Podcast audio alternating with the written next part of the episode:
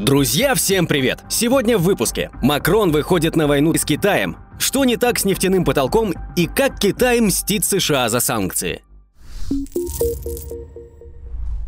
Макрон толкает Европу к торговой войне с Китаем. Отношения Европы и Китая на грани торговой войны. ЕС стремится снизить риски экономической зависимости от Китая и не хочет делиться с ним передовыми технологиями. Удастся ли Европе стать независимыми от Китая и при этом сохранить большие объемы торговли? Инициатор Эммануэль Макрон. Его можно понять. Год подходит к концу, а его вряд ли можно назвать успешным для французского лидера. На этот раз он подбивает Евросоюз на более жесткую политику в торговых отношениях с Китаем, пишет агентство Bloomberg. Главное Главная причина – опасение, что Китай станет серьезной угрозой для основных отраслей европейской промышленности. В качестве примера приводится фиаско солнечной энергетики 10 лет назад, когда дешевая альтернатива из Китая убила европейское производство. Сейчас такая угроза, по мнению французского президента, нависла над европейским автопромом. Сегодня Китай является крупнейшим торговым партнером ЕС. В 2022 году товарооборот ЕС и Китая составил почти 900 миллиардов долларов.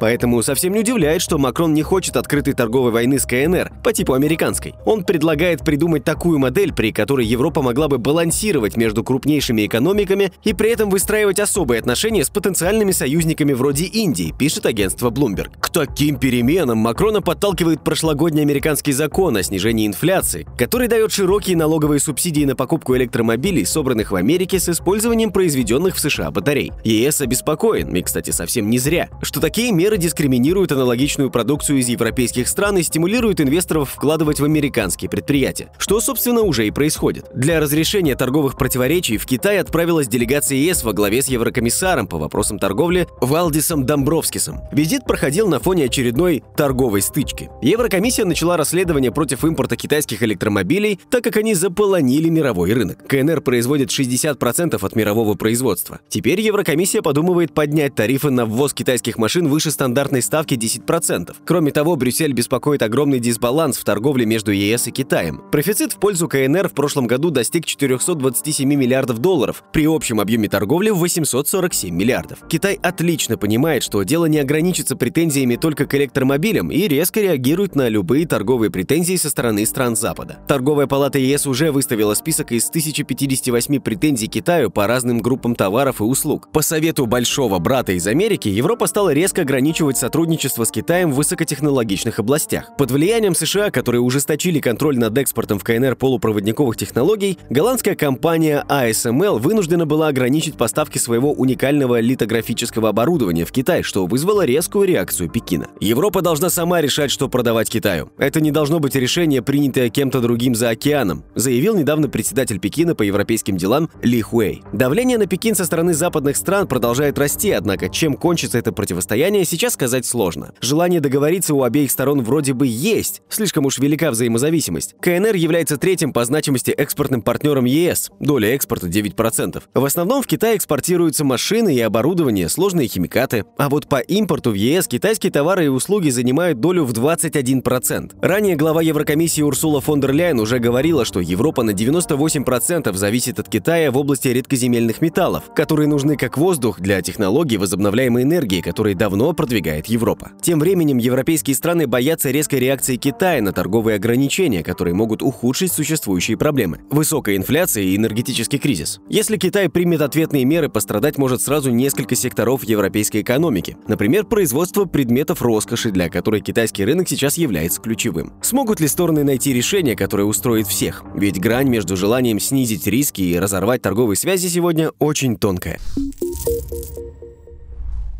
США призывает усилить технологические санкции против Китая. Битва за чипы между США и Китаем набирает обороты. Конгресс США призывает Белый дом усилить технологические санкции против Китая. В частности, администрация Байдена рассматривает варианты ужесточения санкций против крупнейшего китайского производителя чипов – Semiconductor Manufacturing International и компании Huawei. Напомним, что недавно Huawei анонсировала новый смартфон Mate 60 Pro. Однако интересен не сам смартфон, а его процессор. Это Kirin 9000S. Полностью китайская разработка, причем причем чип выпущен по 7-нанометровому техпроцессу. Запуск шокировал отраслевых экспертов, которые не понимают, как SMIC, штаб-квартира которой находится в Шанхае, смог сделать такой чип. И это после того, как США пытается подорвать китайское технологическое развитие в течение многих лет. Смартфон вышел в продажу как раз в то время, когда министр торговли США Джина Раймонда посещала Китай. Она стала главной героиней мемов, на которых она показывает телефон с подписью «Амбассадор бренда Huawei». Китайцы высмеивают санкции США, которые как раз привели к запуску нового телефона, так как Китаю пришлось работать с доступными технологиями, пишет CNN. На этом фоне представитель США Майкл Галлахер, председатель Комитета Палаты представителей США по Китаю, призвал Министерство торговли США прекратить весь экспорт технологий Huawei и SMIC. Пришло время прекратить весь экспорт американских технологий, чтобы дать понять, что любая фирма, которая подрывает нашу национальную безопасность, будет отрезана от наших технологий, сказал он. Однако в США растут опасения, что их политика активно приводит лишь к обратным результатам. Несмотря на то, что администрация Байдена заявила, что пользуется поддержкой своих союзников, переговоры с Нидерландами и Японией затянулись на месяцы. Кроме того, китайский импорт оборудования для производства чипов наоборот резко вырос, особенно из Японии и Нидерландов, достигнув рекордных 4 миллиардов долларов в июле. Но вот как премьеру Японии уговорить компании, которые являются столпами японской экономики, пожертвовать доходами с почти полной уверенностью, что Китай увеличит инвестиции в создание конкурентов? Нидерланды находятся в таком же положении. Питер Вене, главный исполнительный директор ASML, самой дорогой компании страны, публично выступил против этих мер и предупредил, что Китай будет разрабатывать конкурирующие технологии. Чем больше вы оказываете на них давление, тем больше вероятность того, что они удвоят свои усилия, сказал он в своем интервью Bloomberg News. Кроме того, учитывая сложность предыдущих переговоров с Нидерландами и Японией, до сих пор не ясно, будут ли другие страны соблюдать дополнительные ограничения. Однако ясно одно – отношения между двумя сверхдержавами, США и Китаем, будет и дальше обостряться. В ответ на действия США Китай недавно ввел ограничения на использование iPhone в госкомпаниях. А на днях стало известно, что Китай даже начал эвакуировать из Америки своих самых дорогих граждан. Три гигантские панды из национального парка в Вашингтоне, округ Колумбия, вернутся в Китай к концу декабря. Пекин решил не продлевать лизинговое соглашение, по которому семья панд проживала в Вашингтоне. Кроме того, в этом году Пекин решил забрать своих мишек из Франции, Великобритании и Японии. С 1970-х годов панды были посланниками доброй воли и символом дружбы между Поднебесной и этими странами. Теперь, видимо, эта эпоха подошла к концу.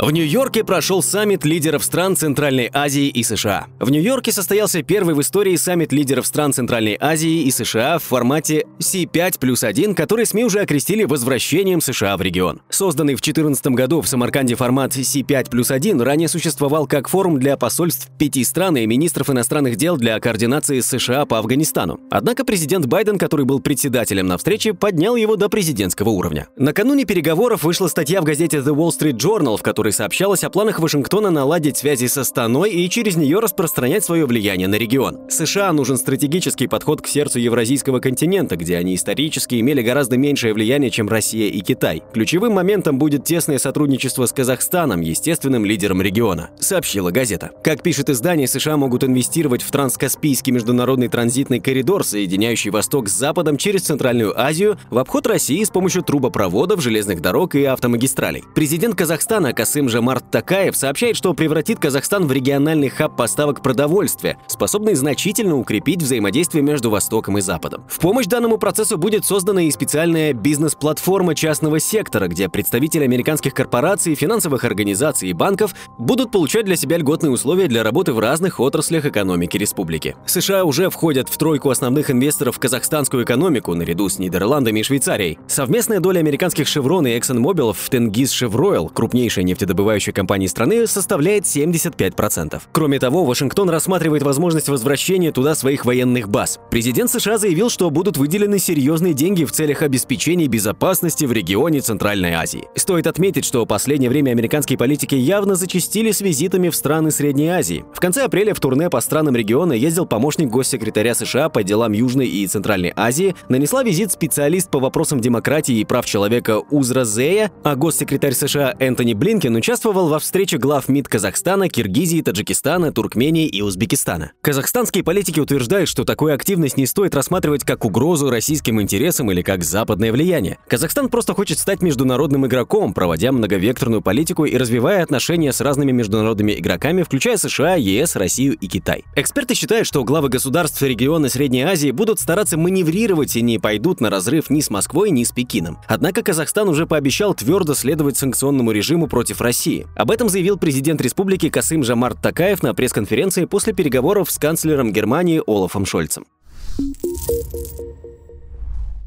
Нефтяной потолок провалился. России удалось избежать потолка цен в отношении большей части нефтяного экспорта, пишет Financial Times. Это стало возможным благодаря тому, что перевозки ее нефтепродуктов осуществлялись без западной страховки, которая должна была стать основным инструментом удержания цен на российскую нефть на уровне 60 долларов за баррель. Об этом говорит анализ морских перевозок и страховых документов. Напомним, что с 5 января 2023 года действует частичная эмбарго и потолок цен в 60 долларов за баррель на экспорт российской нефти в Европу. Западный Западным страховщикам запрещено страховать российскую нефть, продаваемую по базовой цене выше 60 долларов за баррель. Международная компания по анализу мировых торговых рынков подсчитала, что доля морских перевозок российской нефти без западной страховки выросла до 50%. Такое увеличение показывает, что Москва научилась обходить ценовые лимиты, и это дает ей возможность увеличить поставки нефти по ценам, приближающимся к международным рыночным. Например, средняя цена марки Urals за период с 15 августа по 14 сентября составила чуть больше 77 долларов за баррель при желаемом потолке в 60 долларов. При этом даже западные компании продолжают заниматься ее транспортировкой, несмотря на санкции собственных правительств. С учетом изменений в поставках российской нефти, в будущем будет очень трудно добиться соблюдения ценового потолка. Еще больше сожаления вызывает то, что мы не сумели добиться такого соблюдения, когда у нас было больше рычагов воздействия. Теперь момент упущен. Заявил экономист из Киевской школы экономики Бен Хингельсток. На данный момент российский флагманский сорт Юралс продается по цене 85 долларов за баррель в порту Приморска Приморска и 86 долларов за баррель в порту Новороссийска. Эксперты считают, что нефтяные ограничения провалились по двум основным причинам. Во-первых, большинство государств мира изначально не присоединились к этим санкциям, а остальные просто не исполняют их в полной мере. Во-вторых, из-под действия ограничений сам ЕС изначально вывел любые нефтепродукты, смешанные с российскими. Потолок цены эмбарго не распространяются на нефтепродукты, произведенные из российской нефти за пределами России. Любая страна, не поддерживающая западные санкции, имеющая нефтеперерабатывающие заводы, может легко производить производить такие нефтепродукты из российской нефти. Хорошим примером выступает сейчас, например, Индия. Однако такой повышенный спрос на фоне ограничения против нашего экспорта нефти и нефтепродуктов стал проблемой и для России. И дело вот в чем. С 2019 года на нашем рынке работал демпферный механизм для стабильности цен. Если экспорт был выгоднее, государство доплачивало за внутренние поставки. Если продавать топливо было выгоднее внутри страны, платить приходилось нефтяникам. В сентябре этого года выплаты нефтяникам по демпферу сократили в два раза, что сделало экспорт для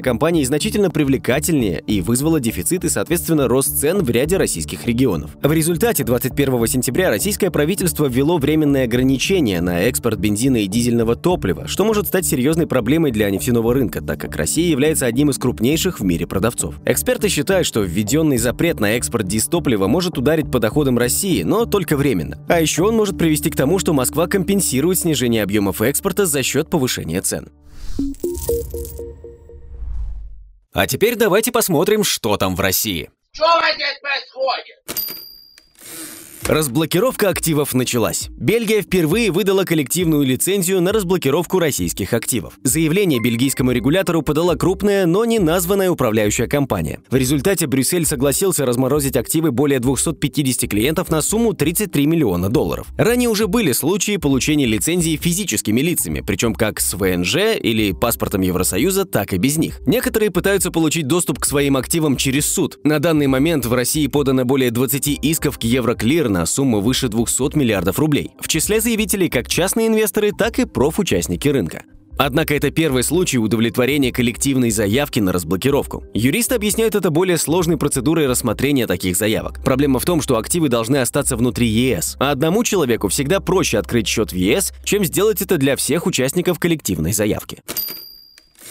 Российские власти получат 114 миллиардов рублей безвозмездных сборов с бизнеса. Правительство оценило, что в 2023 году безвозмездные сборы с бизнеса принесут в бюджет 114 миллиардов рублей. Сюда войдут доходы от возврата неиспользованных субсидий. Однако основная часть – это поступление от продажи иностранцами активов в России. Статья федерального бюджета начала пополняться миллиардными сборами с декабря 2022 Тогда же власти ввели добровольную комиссию при продаже иностранцами активов в России. Регуляторы не уточняли, кто должен уплатить оплачивать этот сбор – иностранный продавец или российский покупатель. Однако на практике у недружественных нерезидентов возникли бы проблемы с такими платежами из-за санкций. В 2024 году поступлений по этой статье ожидается всего 2 миллиарда рублей. В следующие годы их вообще не планируется. Эксперты считают, что сделки по продаже иностранных компаний могут оказывать влияние на курс рубля, так как приводят к оттоку капитала из России. Самые крупные суммы в сделках по выкупу у иностранцев долей в российских нефтегазовых компаниях. Binance уходит из России. Binance в России – все. Но это не точно. Крупнейшая в мире криптовалютная биржа заключила соглашение о продаже всего своего российского бизнеса. Согласно плану, биржа продаст свои активы в течение следующих нескольких месяцев компании ComEx. Весь процесс займет до одного года. Согласно договору, Binance не сможет обратно выкупить свою долю. А может, ей и не надо? Эксперты подозревают, что структура новой площадки, скорее всего, является аффилированной с Binance. Компания, которая вдруг перекупила российскую дочку Binance, зарегистрирована зарегистрирована на Сейшелах, не предоставляет доступ гражданам США, а споры решает по законодательству Гонконга. Есть еще ряд признаков, что это как бы тот же Binance, но под другим названием. Ранее таким же образом криптобиржа Exmo продала российскую часть бизнеса казахстанской структуре, а в 2022 году такую схему провернул брокер Freedom Finance. Понятно, что доверие к новой структуре будет в разы меньше. Например, криптобиржи Bybit или Binx уже получили большой прирост по новым пользователям. Однако все будет зависеть от того, как будет распределена ликвидность на новой площадке. Озон запустил продажу автомобилей онлайн. Интернет-ритейлер Озон запустил продажу автомобилей на своем маркетплейсе. Машина полностью оплачивается онлайн, а договор купли-продажи подписывается при доставке. На маркетплейсе пока представлены автомобили от Delivery Car, онлайн-дилера китайского бренда Cherry, а услуга доступна в Москве и Московской области. Однако эксперты скептически оценили перспективы продаж автомобилей онлайн. При продаже автомобилей онлайн покупатель не сможет задать технические вопросы консультанту, что снижает качество обслуживания. Кроме того, при посещении автосалона клиент клиент с большой охотой приобретает дополнительные услуги и оборудование для автомобиля. Газпромбанк купил торговые центры «Мега» у экс-владельца Икея в России. Группа «Газпромбанк» получила 14 торговых центров «Мега» общей площадью 2,3 миллиона квадратных метров. Речь идет о торговых центрах в Москве, Подмосковье, Ленинградской области, Омске, Уфе, Ростове-на-Дону, Самаре, Адыгее, Казани, Екатеринбурге, Новосибирске и Нижнем Новгороде. У «Газпромбанка» уже есть опыт инвестиций в недвижимость. Структура группы «Газпромбанк Инвест» управляет активами в восьми регионах России. Очевидно, что покупка такого портфеля активов является выгодным приобретением приобретением. Все меги являются качественными объектами, которые приносят доход.